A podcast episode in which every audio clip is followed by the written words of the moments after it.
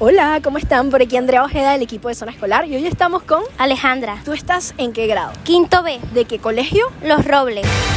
No te quedes atrás. Zona Escolar FM y La Mega visitan colegios por toda Venezuela. Tira regresa a clases. Donde sea.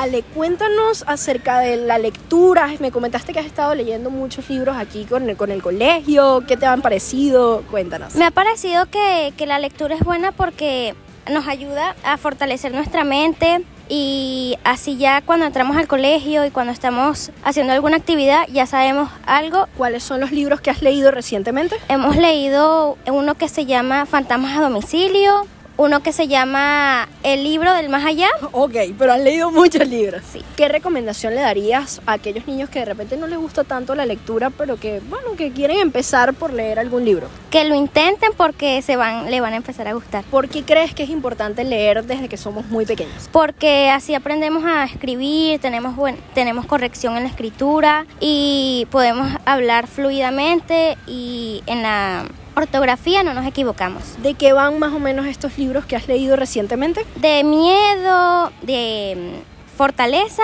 y de la mente. ¿Qué recomendación le darías a los niños para que se involucren más con el tema de la lectura, de la ortografía? Que pueden leer cualquier tipo de libros porque hay cualquier tipo de libros. Hay de, si te gusta el básquet, puedes ver de básquet, puedes ver de deportes, puedes puedes ver del casas y cosas así. Gracias Alejandra, esto fue la lonchera informativa de Zona Escolar por la Mega, donde sea. Chao.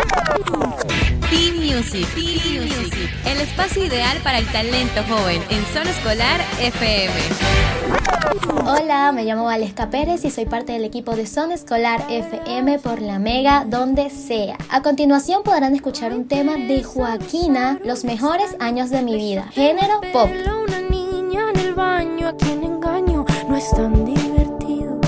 A quien le creo entre todo este ruido. No es todo el tiempo, tal vez solo a veces me siento más sola rodeada